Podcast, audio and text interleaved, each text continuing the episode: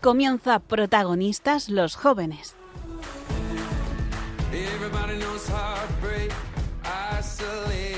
Desde Santiago de Compostela con el padre Javier García Rodríguez.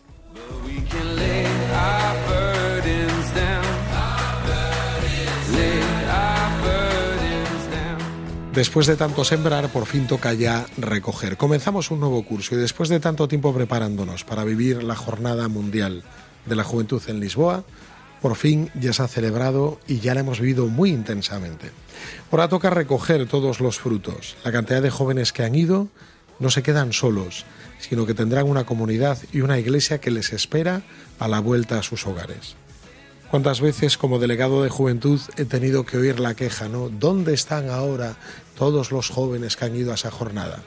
Pues ahora os los encontraréis en sus parroquias, en sus grupos, en sus movimientos y seguramente esos jóvenes atraerán a otros jóvenes.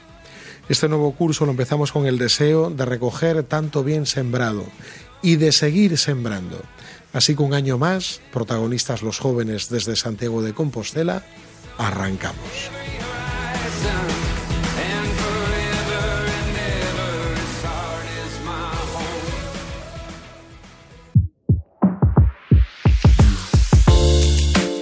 Queridos oyentes, con este nuevo comienzo de temporada también abrimos nueva sección con un nombre súper chulo que es No me líes, no tengo vocación.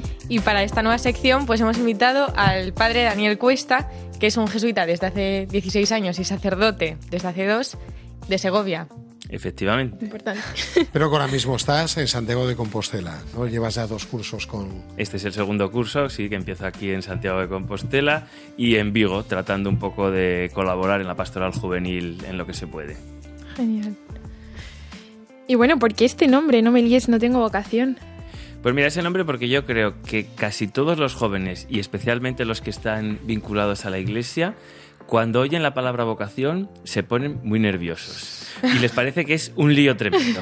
Que, y además que lo confunden la vocación con la vocación religiosa o sacerdotal, Sí. cuando todo cristiano está llamado a algo por Dios, porque para eso hemos sido, hemos sido creados. Y ya solo escuchar la palabra vocación nos pone un poco nerviosos. Sí, sí, sí. Eso yo creo que es un indicador de que algo pasa, ¿no? Pero, pero bueno, de eso ya iremos hablando. ¿Y por qué será que nos ponen tan nerviosos hablar de, de la vocación? Porque algo hay. Yo recuerdo que cuando, cuando era adolescente, y lo veo ahora mucho en, en los alumnos que tengo o en la gente con la que trabajo, cuando era adolescente, cada vez que en misa pedían, di- pedimos al Señor que nos mande vocaciones religiosas, sacerdotales, en mi interior era una rebeldía como decir, no, no, el Señor ya sabe lo que tiene que mandar. No hace falta andar pidiendo, no hace falta andar removiendo, porque en mí se estaba removiendo una vocación contra la que yo estaba, la que yo estaba luchando. Y en realidad eso era un lío.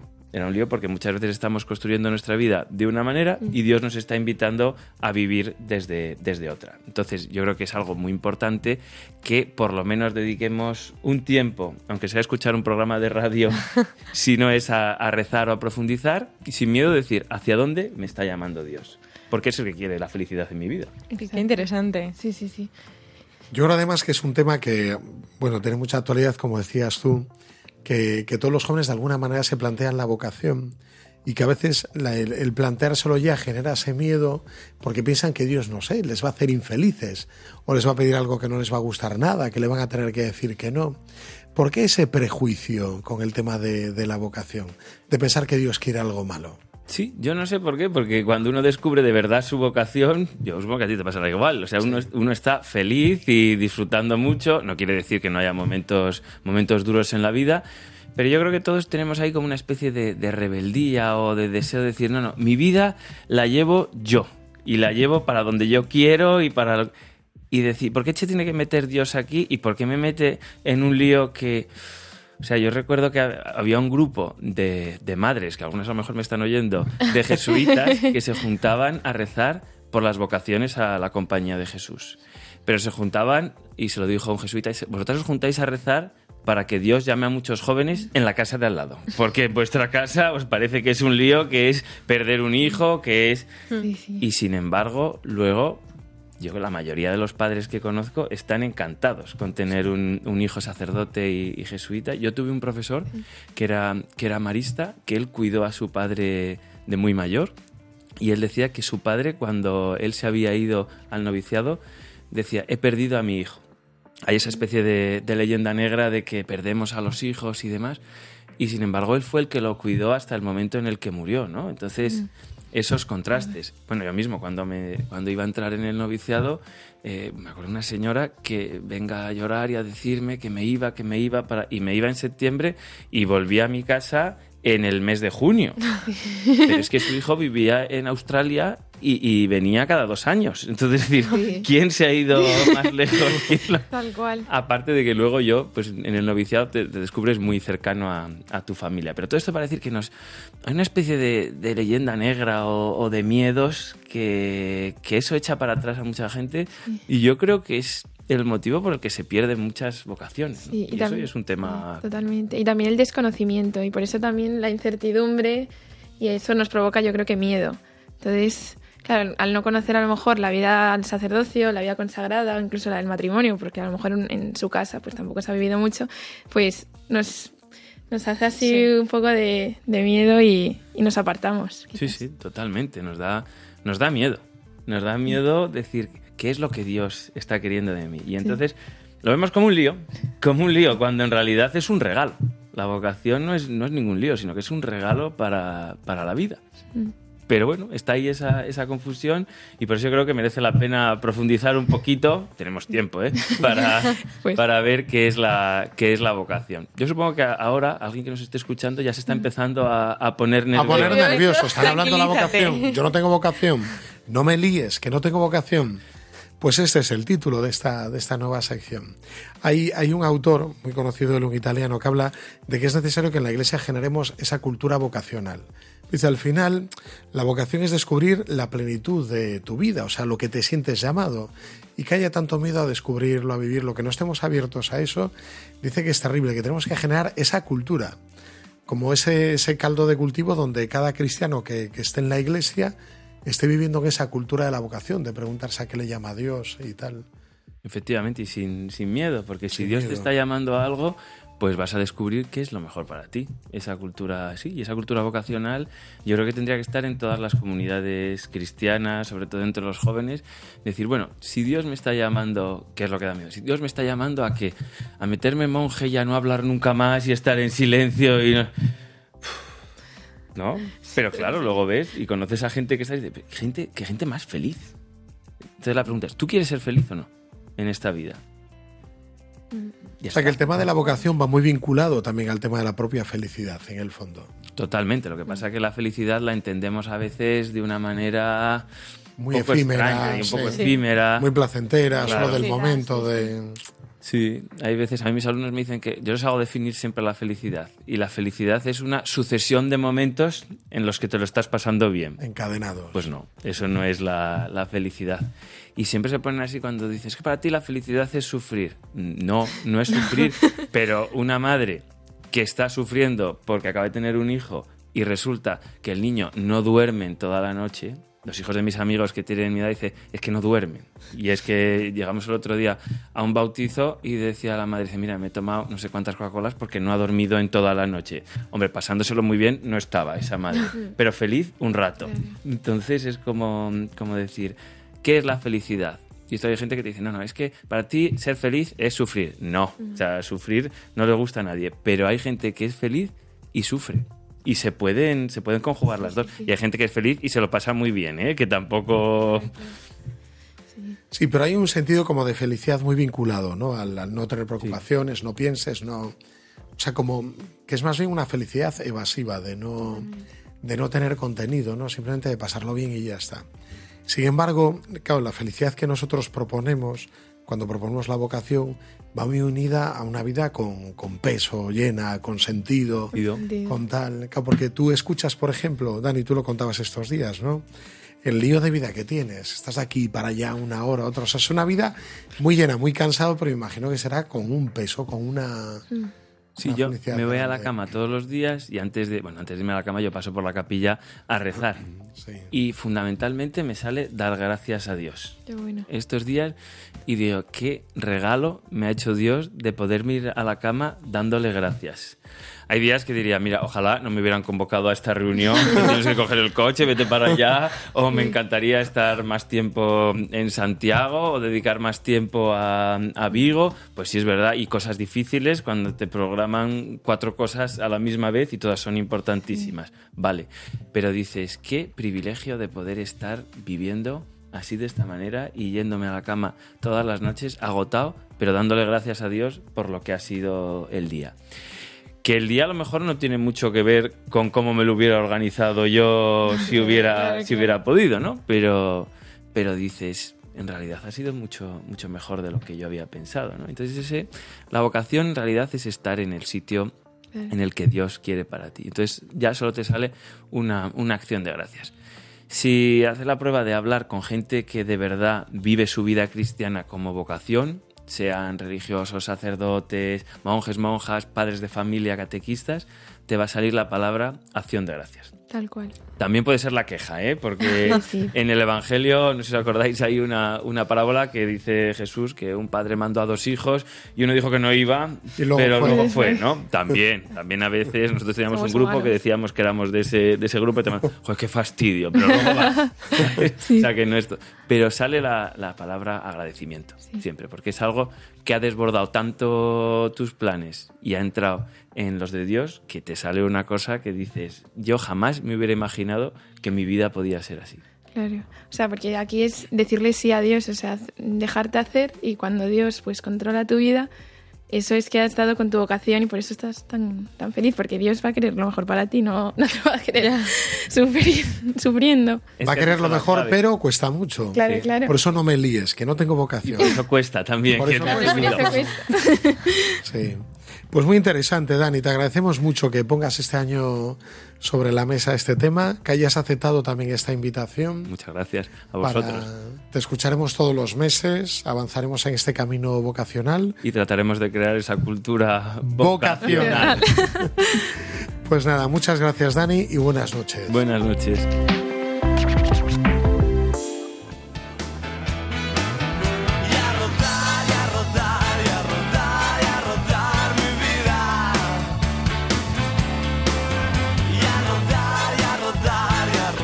Ya ves, Elisa, que Tere no mentía cuando nos dijo que Ricardo nos ponía canciones un poco desconocidas. Sí, le voy a pedir a Ricardo que haga una playlist con sus canciones. Oye, Gaby, tenemos que recoger esta idea, ¿eh? Hola, ¿qué tal? Muy buenas. Bienvenidas a protagonistas los jóvenes aquí a las cabras, Muchas gracias. a la parte zoológica.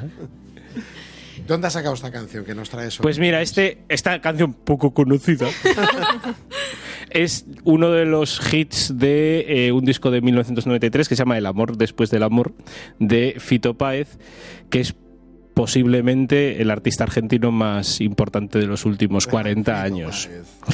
Pero bueno, es una canción desconocida.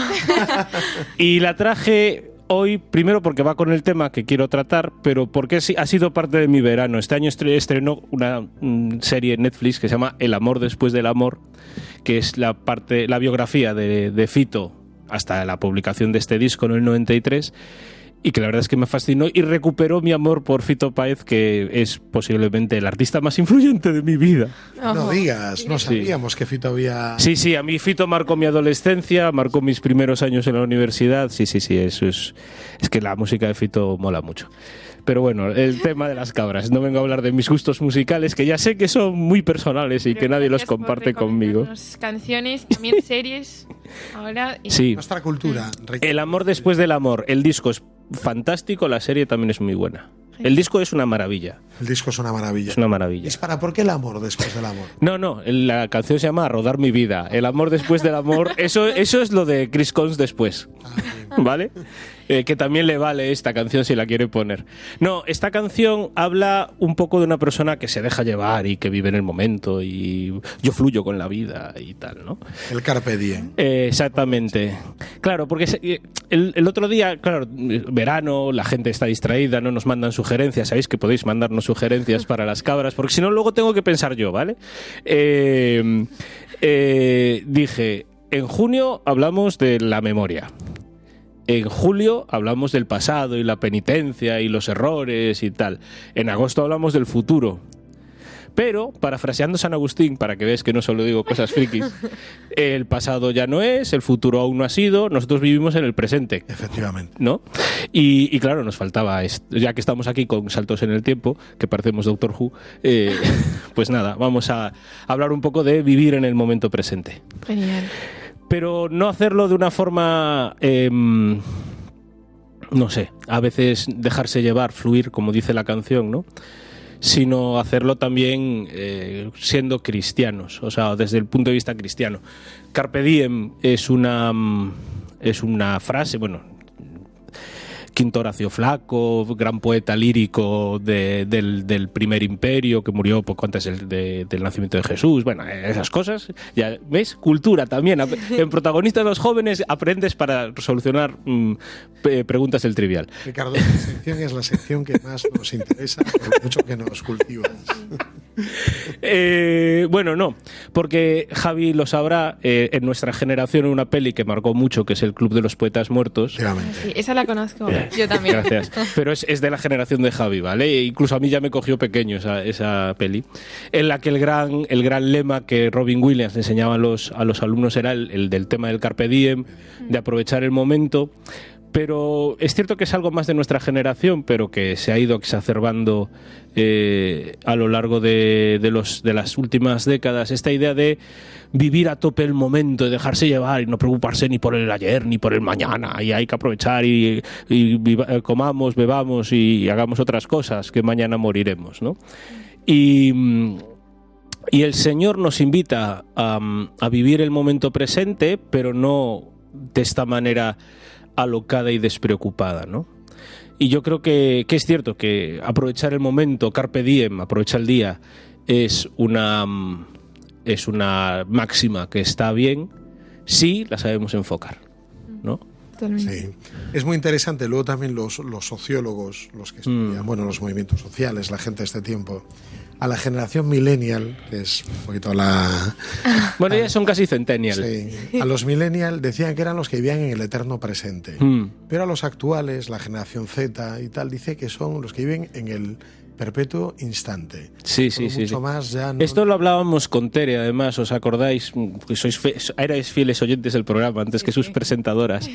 El día que, que hablamos, la, que pusimos la canción de Piqué, para que veáis que no solo pongo canciones que no conocéis, ¿vale? Eh, cómo eh, vivimos en una, en una sociedad que... Piqué no cantaba, era Bueno, Shakira. todos me entendisteis, Sí, ¿verdad? Hemos entendido. Eh, que como vivimos en una sociedad en lo que importa es el instante y todo es súper fugaz, ¿no? Bueno, pues eso no es lo que significa vivir el presente en clave cristiana, entiendo yo, ¿no? Eh, hay una, hay una de esas, ya que estamos con máximas, eh, voy a decir otra, otro latinajo, que es Aye Codallis, de San Ignacio de Loyola, que en castellano, porque al fin y al cabo Ignacio era, era castellano, bueno, era, era vasco, pero traba- eh, era militar del Reino de Castilla, eh, decía, dice, haz lo que haces, ¿no? Y, y es, es, una, es una idea muy ignaciana, aunque no sea original de él, que es el hecho de que en tu presente, en lo que estás haciendo ahora mismo, es donde tienes la oportunidad de encontrarte con el Señor. Entonces, que si no estás plenamente viviendo en el momento presente, eh, si estás siempre con castillos en el aire o con nostalgias del pasado o proyectándote hacia el futuro, puedes, en cierto modo, perder la oportunidad de, ese encuentro con el Señor que, se te hace- que, es, que es en el, en el hoy, en el aquí, en el ahora, ¿no? Y es, eso es tremendamente importante. Eh, hemos, he hablado ya en alguna ocasión de, del síndrome de Karina, ¿no? De, de cualquier tiempo pasado Fue anterior, digo, fue, fue mejor. Eh, de, de que estar totalmente atrapados por la nostalgia, de convertir nuestro pasado en, en una tela araña que, que nos atrapa y ojalá pudiera volver a andar por las bici, con bicicleta, despreocupado por las pistas en esas tardes interminables de verano, o eh, vivir constantemente proyectándonos al futuro como si nuestra vida fuera simplemente una huida hacia adelante, ¿no? Es, es ese otro riesgo, ¿no? Eh, no, pero esto ya cuando yo llegue, cuando yo sea, cuando yo, cuando yo, cuando yo, bueno, o cuando eh, proyectándonos hacia el futuro, ¿no? Y, no nos damos cuenta de que, de que el Señor nos invita a, a tomarnos muy en serio nuestro, nuestro momento presente. Hay veces que confundimos la esperanza cristiana eh, escatológica con simplemente mirar hacia el final de los tiempos y esperar a que nos vengan dadas, ¿no? Y, ya esto lo vemos muy en las primeras generaciones de cristianos. Eh, la segunda carta a los tesalonicenses tiene esa frase fantástica de el que no trabaje que no coma porque nos hemos enterado que hay mucha gente entre vosotros que está muy ocupada en no hacer nada y metiéndose en todo que lo dice por la gente que bueno como el señor va a venir pues ya no hago nada La esperanza ¿no? escatológica a la que se refiere Ricardo es esa. Como el, El- Señor vendrá, el Señor vendrá, la salvación. y entonces bueno pues Simplemente vamos a esperar. vamos a esperar y punto, ¿no? Eh, porque esta gente vivía pensando simplemente en el, en, el, en el futuro y Pablo les dice, no, no, aquí y ahora.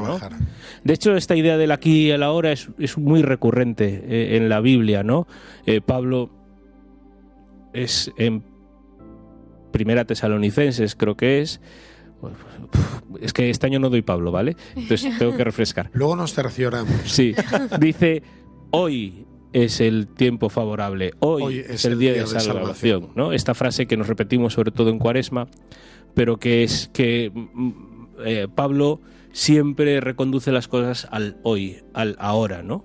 Y lo mismo, pues hace, o sea, esta semana no, el lunes pasado que volvíamos a empezar, volvíamos a empezar em, eh, el Evangelio de Lucas, ya para, no, soltarlo hasta el final del año litúrgico. El Evangelio de Lucas eh, comienza, después ya de las, lo que es la, puramente la introducción del Evangelio, eh, comienza con esa homilía de Jesús en la sinagoga de Nazaret, donde Jesús dice, hoy se cumple esta escritura que, se acabáis, que acabáis de oír. Y esta insistencia en el hoy es fundamental, ¿no?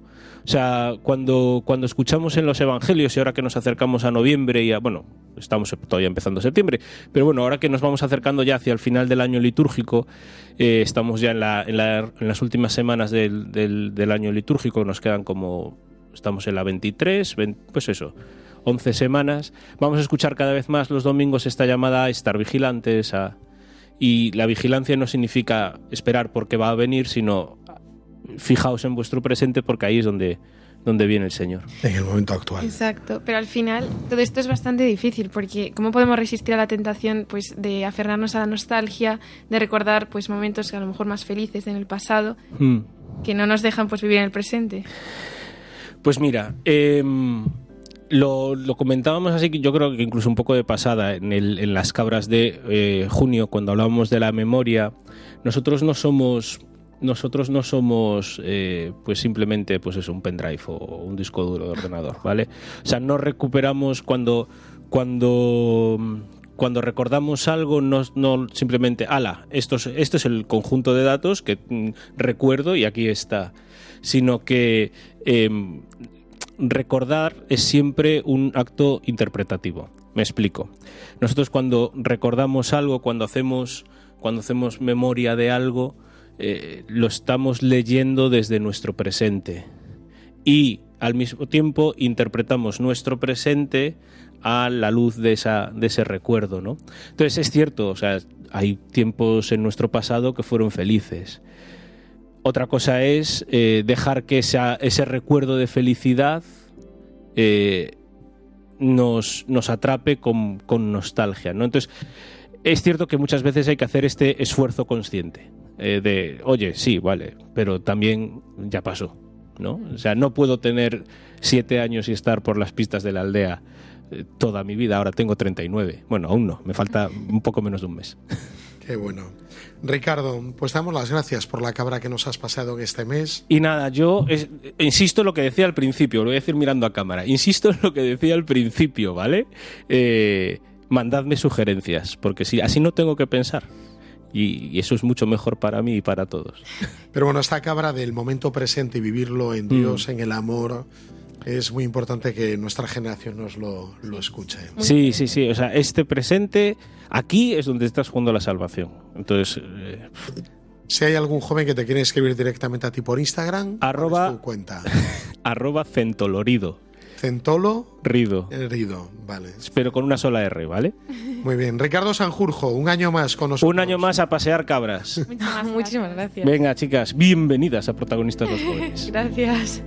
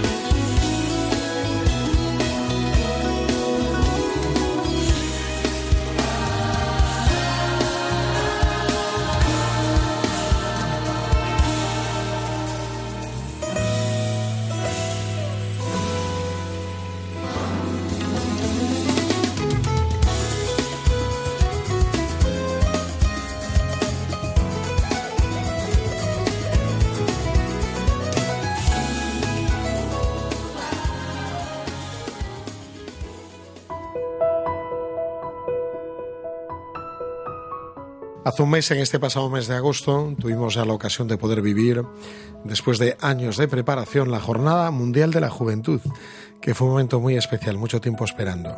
Sobre todo porque era una jornada después de una gran pandemia y porque la anterior había sido hacía ya cuatro años en otro continente. Eh, nuestras nuevas presentadoras, Elisa y, también Carmen, han podido participar por primera vez en una JMJ. Así que hoy no queríamos traer a ningún invitado especial, sino que ellas pues, nos cuenten, así las conocemos un poco más, lo que ha significado para ellas esta, primer, esta primera Jornada Mundial de la Juventud. Pues muchas gracias, Javi. Y nada, pues como has dicho, era mi primera JMJ, entonces nunca había tenido una experiencia pues parecida y tenía pues muchísimas ganas. Yo recuerdo estar así un poco nerviosa al principio Totalmente. porque tampoco Si sabía... tuvieras que definir con una palabra que dijeras un poco que englobara todo lo vivido, ¿cuál sería la palabra que brota? Es una pregunta muy complicada, yo creo. Es que pasaron tantas cosas y tantas experiencias, pero yo casi diría, pues, mucho amor también. Mucho amor. Sí. Sí. Encuentro también. Encuentro, Encuentro. sí. Porque la gente, o sea, había muchísima gente, pero como que aunque no nos conociéramos de nada y incluso hablasen otro idioma, como que te abrazaban, te hablaban, nos intercambiábamos cosas. Yo tengo un neceser lleno de pulseras, estampas, mm, llaveros. ¿Las conseguiste la noche de Ocampo da Grasa, donde fue el encuentro con el Sí. Papa, o ya los días anteriores? Ya los días anteriores, sobre todo en la ciudad de la alegría, que pues me encontré con mucha gente y también el primer día que vino el Papa. Sí, para los oyentes, la ciudad de la alegría era Mm. eh, como el gran campo vocacional donde también había confesiones, lugar de oración, que había miles de jóvenes a lo largo del día. Pues sí. Entonces ahora tengo un- pues una pulsera de la bandera de Colombia, otra una virgen de Paraguay y también ellos pues tienen una estampa del apóstol Santiago. Así que de todo. Pero sí era eso, tú ibas por la calle y te encontrabas a la gente y pues empezabas a hablar. Te Sí, parece sí, que un sí. poco de la nada, Sí. pero bueno, la gente también, pues lo que decía Carmen, mucho amor, se vivía así. Sí, sí, sí. De hecho, yo, eh, después de la JMJ, había eh, en Fátima, yo, bueno, fui a, a Fátima con mis padres y aún había gente de la JMJ. Y me encontré a un grupo que eran de Costa de Marfil. Entonces les fui a hablar de- y a preguntar de, de dónde eran y así. Y una chica me dijo que le gustaba mucho mi pañuelo y que si se lo podía cambiar por una de las prendas tradicionales que llevaban. Y entonces dije, bueno, pues se lo cambio. Y nos sacamos una foto y todo. Y era una, bueno, todos iban vestidos iguales y llevaban así como batas con motivos de la Virgen de Fátima Sí. y así hay motivos africanos. Y ahora tengo una bata así muy chula. Porque no que tiene- puedes usar en cualquier claro. momento. Ya veis.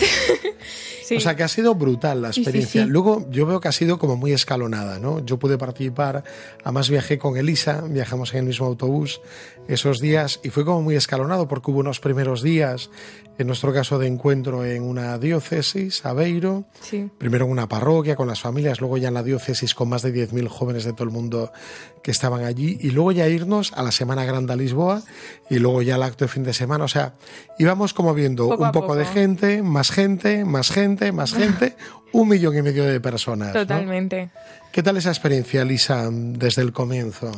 A mí me gustó mucho. La verdad es que al principio estaba un poco nerviosa. Porque la gente pues me había hablado pues genial de la JMJ, de que es una experiencia pues bueno que te cambia la vida y así. Y pues yo iba un poco nerviosa, yo tenía un poco esa presión de, ay Dios mío, y si no, no sé, y si no me gusta tanto, yo qué sé, así un poco Sí. nerviosa. Y pues llegamos a, a Beiro y pues tuvimos los días en las diócesis. Y a mí me, o sea, me encantaron, me llamó muchísimo la atención eh, pues el recibimiento pues de la parroquia, de las familias, de lo bien que nos trataron en las casas y, y todo, o sea, me encantó, la verdad. Y después ya en Aveiro también tuvimos el encuentro ese de todas las personas que estaban en Aveiro y ya ahí yo vi un montón de gente y dije, madre Y además ya mía". se veían banderas de muchos países, montón de de, de- de sitios, todos los continentes. O sea, eso ya fue impresionante. Y ahí me llamó la atención que había un montón de gente. Sí. Y después la gente me decía, pues prepárate para lo que vas a ver. Y después ya al llegar a Lisboa, Sí, caminando brutal. por la calle, un montón de gente con las banderas, cantando. A mí la verdad es que me encantó. Sí, sí, sí. Y también de diferentes grupos cristianos y así. O sea, a mí, Hmm. no sé, distintos movimientos, no sé, a mí me encantó. Sobre todo también, yo reconocía a los españoles ya no por la bandera, sino por su forma, en plan de vestir, de, de hablar, no sé. Y además había mucho español también. Un No montón. sé, o sea, genial. Sí, fue impresionante. Si tuvierais que destacar un momento de todo lo vivido, que han sido muchas, muchas cosas, o varios momentos a lo mejor que fueron como un poco especiales, digamos, dentro de la jornada mundial, ¿cuál, cuál diríais que fue para vosotras? Yo creo que, bueno, los momentos en el campo de grasa, tanto la vigilia como la misa final, y también el encuentro que tuvimos antes de, de la misa, que pasó el Papa. Pasó el Papa, es verdad, que fue una sorpresa. Fue una además. Sí, porque, Porque- la gente nos decía, por aquí no va a pasar. No va a pasar, no va a pasar. va a pasar. Porque no había ningún tipo de seguridad, no había Para vallas, nada, no había nada. nada. Entonces lo vimos como a menos de un metro. Y, y además yo lo había visto en el Via Crucis y yo dije, ya está, ya vi al Papa y ya me voy contenta a mi casa. Y no sabía que le iba a volver a ver a menos de un metro. Sí, ese momento fue muy especial. Sí, sí. Sobre todo porque eso, porque nos habían dicho nada, por aquí no pasa, mirad, no hay, o sea, no hay gente de seguridad, no hay nada, por aquí no pasa. y de repente empiezo a escuchar gritos. ¡Que viene el Papa! Que viene el Papa, que viene el Papa y el Papa pasó por delante. Como a las 8 de la mañana. Sí, sí. Sí. Bueno, y el momentazo de que nos despertasen a las seis y media de la mañana con tecno fue brutal también. Ahí también, no sé, a mí me encantó. Sí, estuvo todo muy bien preparado. Sí. ¿Y para ti, Elisa? Bueno, a mí, pues eso, eh, la vigilia y la misa me gustaron mucho. Sí.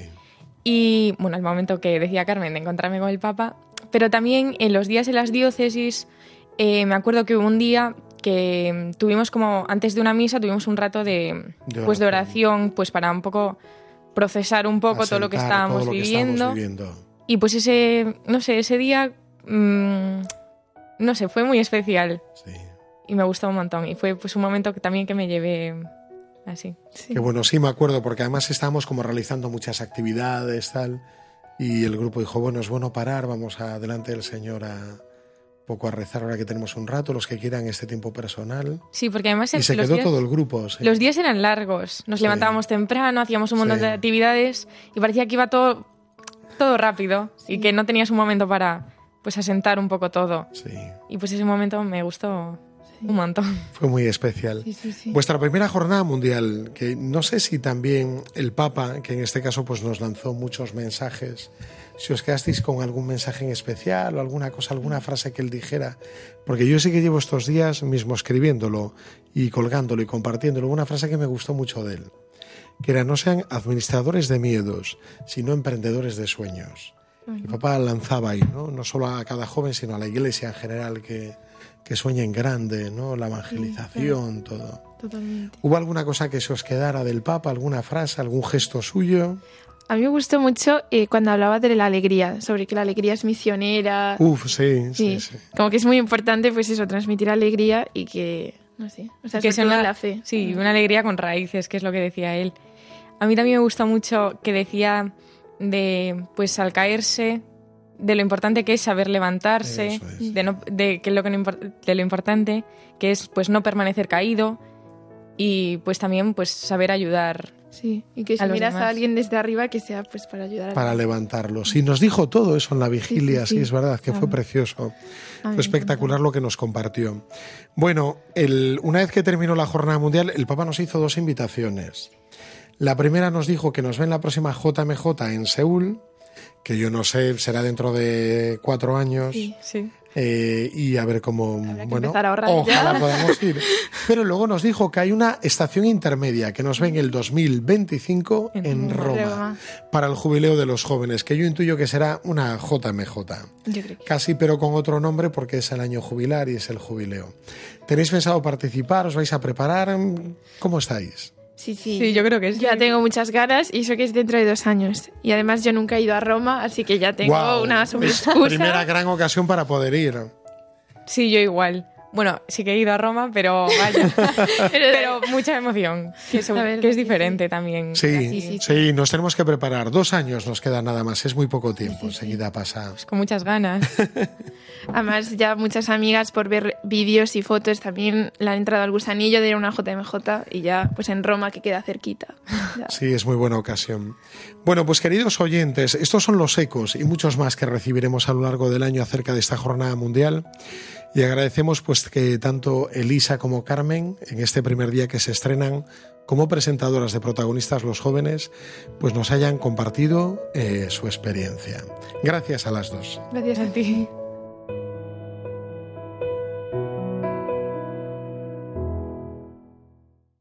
One, two,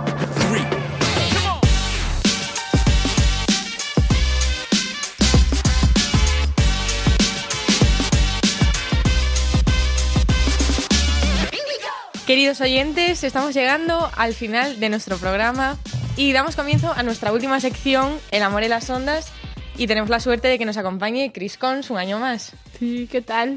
Muy bien, gracias Chris por estar aquí.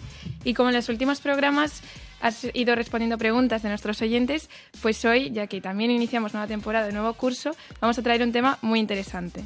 Sí, estuve pensando, eh, como todavía no han llegado las preguntas, eh, qué podía ser interesante y dije, jo, eh, a mí me hubiese gustado mucho eh, saber cuando empezaba la carrera como algunas cosas básicas de estos temas. Así que he pensado, bueno, pues consejos, tips para universitarios que vais a empezar ahora primero de carrera. También es aplicable para Erasmus. Cosas importantes que a mí me hubiese gustado saber con vuestra edad. Eh, cuando lo empecé, eh, de estos temas de afectividad, de sexualidad, del ambiente, todo esto. O sea que hoy nos dirigimos a los de primero de carrera especialmente. Sí, y Pero estos tips son buenos para todos. Son para todos Para buenos. todos, muy bien. Son para todos buenos. Te- eh, entonces, sí que pensaba, ¿no? Recordaba, este es un momento súper ilusionante, o sea, vosotros lo acabáis de vivir, ¿no? O Sí. sea, eh, hace nada, un año. Eh, y, y es súper ilusionante, llegas todo emocionado, sobre todo cuando te vas fuera, independencia. Bueno, descubres que no sabes poner lavadoras ni hacerte de comer y dices voy a morir de inanición, pero no pasa nada, o sea, vas aprendiendo. Comes ahí, yo comía ya te como, me hinchaba y bueno, terrible, y leche con galletas. Entonces, eh, es un momento muy guay y de hacer muchos amigos, de descubrir muchos ambientes. Aparte, vas a una facultad eh, que, que te gusta, la has elegido tú y normalmente pues ahí conoces gente súper afín a ti y- y es un momento genial. Y uno de los mayores enemigos que podemos tener, yo creo que aquí es la falta de autoestima. Porque eh, el miedo a encajar, o sea, el miedo a no encajar eh, a esas inseguridades nos puede hacer tomar decisiones que están muy alejadas de aquello de lo que estamos llamados a ser. Entonces, eh, sí que pensaba lo importante que es tú ahora mm, adolescente, porque sigue siéndolo hasta los 20 años en teoría, que llegas a primero de carrera y que tienes... bueno, te vas a comer el mundo y desde luego que sí, eh, la importancia de que tengas seguridad en ti mismo, ¿no? Y que no, no tengas la necesidad de estar haciendo cosas raras para sentir que encajas o, o temas semejantes. Esto es importante para cualquier cambio también de, Mm. de vida. Sí. O sea que este consejo vale para los de primero de carrera, pero también para los que se van de Erasmus, para los que cambian de instituto, para todo el mundo es un consejo muy importante. Pero voy a concretar más. Bueno, lo primero que os diría de, de consejos muy prácticos, lo primero tienes que buscar una comunidad cristiana, porque a lo mejor pues tú estabas en, en un super equipo grupo de lifting, o en una super parroquia, o en una pues, delegación de pastoral, y estabas ahí lleno de, de experiencias de Dios. Y cuantas más experiencias de Dios tenemos, más llenos de Dios estamos. Pues lo, ahora, por ejemplo, todos los que eh, eh, habéis estado en la JMJ, pues lo habéis vivido, ha sido una semana súper llena de Dios, entonces, pues algo de ahí feliz, ¿no? O cuando vamos a un campamento, lo que sea. Entonces, el riesgo es eh, alejarme un montón eh, ahora, porque claro, puede suceder que, digo, bueno, pues eso, los, la gente, los libros, tal, las salidas, las cosas, y me olvido de la comunidad. Entonces, vayas donde vayas, de hecho deberíais elegir el sitio donde vais a estudiar sabiendo que hay una comunidad cristiana y ya tenerla de antemano. Pero eh, vayas donde vayas, lo primero es esto, busca una buena comunidad cristiana, busca un grupo de pastoral, eh, busca alfa, alfa universitario, es buenísima esta. Deberíais todos hacer alfa. Bueno, eh, busca, si venís a Santiago lo tenéis genial, aquí tenemos de todo. En O sea, Santiago no nos falta de nada. ¿eh? Sí, no, aquí hay un tenéis montón de cosas. de todo, de todo. Y bueno, sacerdotes y personas y jóvenes que trabajan en delegaciones de pastoral, poneros las pilas, ¿no? Con esto también, porque hay que ofrecer cosas. Pero, eh, pues esto, busca una comunidad. Esto sería el primer consejo así más concreto. Pero tengo más. Vale, importante. Entonces, vamos, vamos haciendo, ahí recordando síntesis. Sí. Primer consejo, bueno para la autoestima, busca una comunidad. Sí. No te quedes solo. Sí. La comunidad cristiana. Sí. Y después, con el tema de las inseguridades, mira, hay como tres focos que intentamos a veces, eh, bueno, que me parecen así peligrosos. Primero es el, eh, el tema un poco este superficial de mi aspecto físico, ¿no? Que queremos estar guapos, es normal, todos vamos. Yo me acuerdo el primer día de, en la reunión de, de pedagogía, que es lo que estudié yo, eh, iban, claro, un montón de chicas, porque en ciencias de la educación somos todo chicas, la mayoría. Eh, entonces me acuerdo que estaba, nos sentamos en unas mesas tal y a mí me dio un ataque de alergia porque todo el mundo tenía tanta colonia que no podía, o sea, era una cosa. Entonces nos ponemos guapísimos de colonia, el maquillaje, yo qué sé, lo que sea. Eh, y eso está bien, hay que ponerse guapos, eso siempre lo digo, no hay que ir guapos, pero no caigamos en la superficialidad, o sea, y no perdamos tampoco ni la modestia ni, ni esa belleza natural. Entonces el, el- el ir guapo es genial pero tampoco caigamos, por ejemplo, sobre todo al salir por las noches, eh, pues tú eres precioso, tienes un cuerpo precioso y lo sabes y está genial que lo sepas, pero todo el mundo va a saber que se va a vestir un poco mm, tirando al desnudo, ¿no? Entonces, eh, eso está, pues es, como se viste mucha gente para salir tal y es vez la, cabe la tentación de que tú digas, ah, pues tengo que vestirme igual. Eh, no, porque tú eres templo del Espíritu Santo y tu belleza es física, o sea, desde luego, y, también eh, espiritual, psicológica, de todas las dimensiones de tu, de tu persona son bellas y tienes que mostrar la belleza. Y lo que os digo siempre, ¿no? Si pones, eh, si exhibes unas partes de tu cuerpo para que miren esas partes de tu cuerpo, dejan de mirarte a ti en plenitud y, a ti de forma completa y te miran solo una parte de tu cuerpo. Entonces no eres un cacho de carne y no me gustaría, jóvenes a los que os quiero tanto, que vayáis, oyentes queridos, ¿no? que vayáis eh, por ahí exhibiéndoos como si fuerais un cacho de carne, porque no sois un cacho de carne, sois personas con un valor infinito, así que ponte guapísimo, ya sea por ir a clase o salir por la noche, pero no caigas en, en, en la falta de pudor en este sentido. Esto es un consejo ahí. más- Segundo consejo de Chris Cons. Vale, Más importante lo de dentro sí. que lo de fuera. Luego, más cosas. A ver, eh, los, ah, el tema de los líos, del sexo, de todo esto. Vais a llegar a la universidad y vais a ver que esto es un despipor. O sea que eh, la gente, esto no hay mucha moderación porque la idea es que el sexo es un juego y eh, pues es divertido, pues vamos a ello. ¿no? Esto es un poco la mentalidad que hay.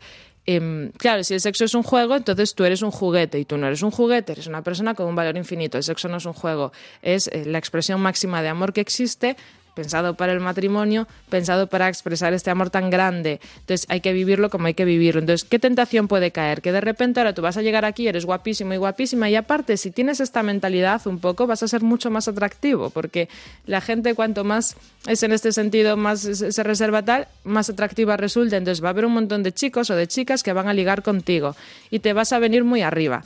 Y entonces te va a gustar mucho.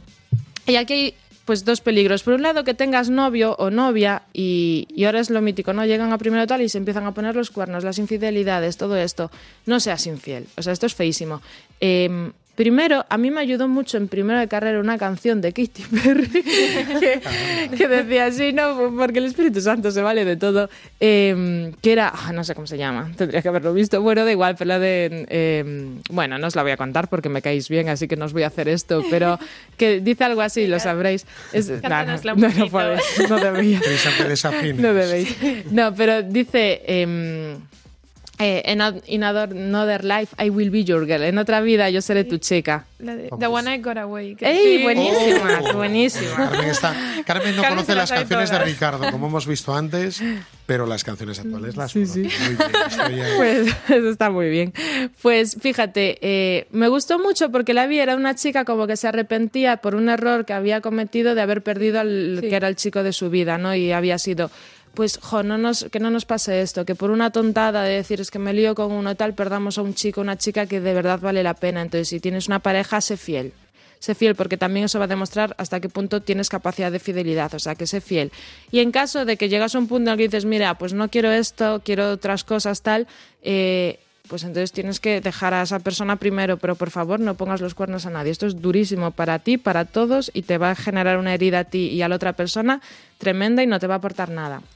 Entonces esto con mucho ojo. Pero luego si estáis solteros, yo que os recomendaría, eh, primero que, o sea, que no eres, no mendigues cariño, no tienes que mendigar cariño y sobre todo es que hay un plan para ti, sigue esperando, sigue, sigue viviendo como lo que estás llamado a ser, como quien estás llamado a ser. Eh, y no te pongas a mendigar, no seas como, si haces lo que hace todo el mundo, va a pasarte lo que le pasa a todo el mundo. Si de verdad quieres estar en las relaciones que hay ahora, de líos, de uso, de infidelidades, de cuernos, de ahora te quiero, De ahora ya uso, no. desuso, abuso. Claro, o sea, si quieres estar en eso, pues adelante, pero sé lógico, o sea, si, si quieres algo diferente, tienes que hacer cosas diferentes, así que no mendigues cariño y no eres un juguete, no, no te trates como un juguete a ti mismo. Este consejo me gusta especialmente, Cris. Qué bien, me alegro. ¿Por qué uno cuando comienza la universidad lejos de su casa, que tiene un piso, no está bajo la tutela tan directa de sus padres, se ve deslumbrado por este tipo de, Sí. de cosas? Y dejan vacío, ¿eh? Y lo peor es que lo haces una vez y dices, "Uf, ahora ya es tarde, así que lo sigo haciendo y seguro que todo el mundo parece que disfruta menos yo, entonces lo voy a volver a hacer porque seré yo el raro que no está disfrutando de esto y te metes en un círculo que es bastante chungo. Sí. Entonces, eh, yo os recomendaría que no os metáis ahí. Si te metes, por lo menos que lo sepas y que puedas volver atrás. O sea, decir, mira, pues ahora quiero vivir diferente. Y si sabemos de algún amigo que está en ese círculo, también intentar Mm, ayudarle. Sí, en todo lo sí, importante. Una comunidad. Sí. Sí, por Otro ejemplo. ambiente Qué es bueno. importante. Sí, sí, sí. ¿Y cuánto tiempo me queda? Te quedan unos minutos, Cris, o sea, ¿cómo ¿Sí? nos puedes compartir si un, un- Vale. un dato más? Em, Si quieres. pensaba, 10 minutos, ¿no? Ah, no. Eh, pues fíjate, pensaba que también, bueno, una, una cosa que hay mucho es el tema a día de hoy de la más de la ideología de género, ¿no? Que esto está como en todas partes, bueno, vais a llegar, bueno, esto ya pasa en todas partes, que hay banderas, eh, pues, pues LGTBI o esto por todas partes, y es, es, es así. Em, entonces, también creo que una tentación es meterse como un poco en la vorágine de todo esto. Por ejemplo, esto ya no pasaba cuando yo estaba en la universidad. Esto, Esto es nuevo, nada, es de ahora. totalmente nuevo.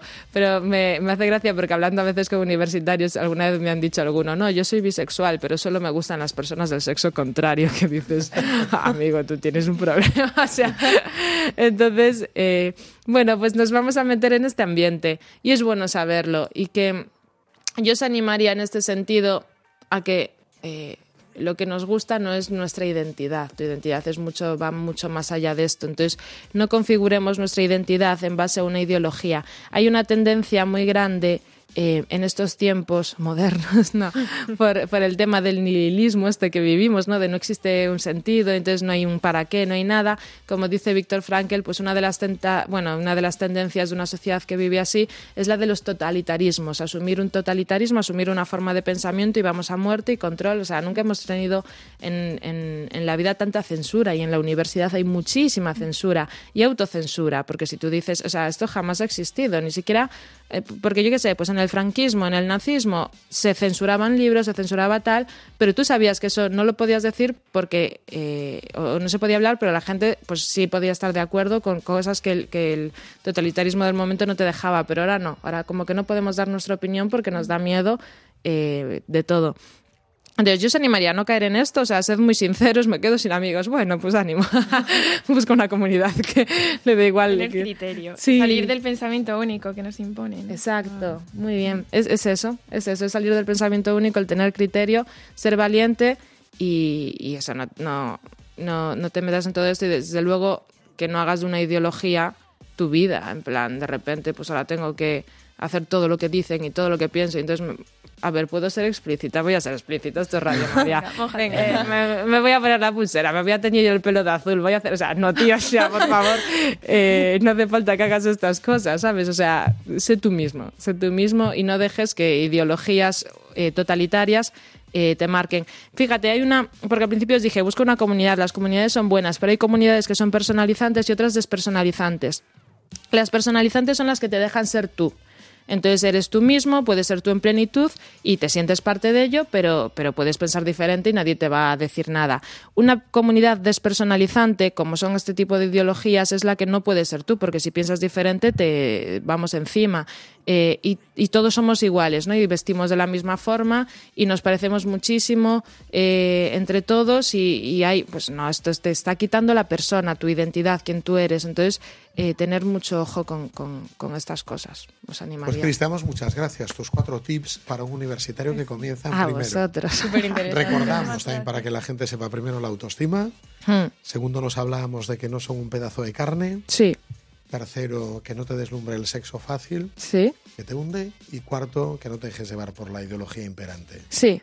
Muy bien, pues hemos resumido. Ha sido casi un curso intensivo de consejos para alguien que empieza la universidad o que va a dar un cambio también, un giro en su vida Sí. y va a empezar un ambiente nuevo. Y mucho ánimo, que es un momento súper chulo este, o sea, que es muy ilusionante el de empezar y lo sabemos todos. Bueno, Pues te lo agradecemos mucho, Cris. También, Muchísimas gracias. ¿dónde te podemos encontrar? La gente que te quiera hacer consultas. A mí concretamente, programas. en cris.com, su Instagram, y, y ya, ya está. Por Instagram seguro que tenéis, si no os hacéis uno. De Instagram, Sí. arroba adelante. Y luego tenemos para hacer preguntas, ¿no? Ahí que decís vosotras, que yo no me sé, Carmen, no sé si tú te sabes. sí, también tenemos el correo del programa, que es Sí, que protagonista. sé, si queréis lo damos ya al final del programa, cuando terminemos. Ah, vale, guay. Ya lo añadimos por si alguno quiere hacer alguna consulta ahora cuando Vale, nos vale. despidamos. Cristina Cons, muchas gracias. Un año más gracias. entre nosotros. Gracias a vosotros. Buenas noches.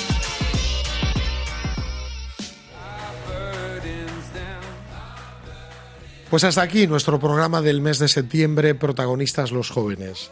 Si alguien nos quiere escribir o mandar alguna consulta, ¿dónde lo puede hacer? Lo podéis hacer mediante el correo protagonistas los jóvenes 1 arroba radiomaria.es. Eso es, nos repites para que apunten. Protagonistas los jóvenes 1 radi- arroba radiomaria.es. Y si alguien nos quiere escuchar de nuevo o enviar el programa a algún amigo porque le ha gustado, En la web de Radio María, en el apartado de podcast, pues ahí está. vale, el programa de este día, del 13 de septiembre de 2023. Y por último también, subiremos los vídeos a nuestras redes sociales con cada una de las secciones. ¿Dónde los pueden ver, Carmen? En Depa Juventude, Eso, Depa Juventud en el Instagram. de la Delegación Pastoral Juvenil. Muy bien, pues sin más, nos vemos el mes que viene. Un abrazo a todos.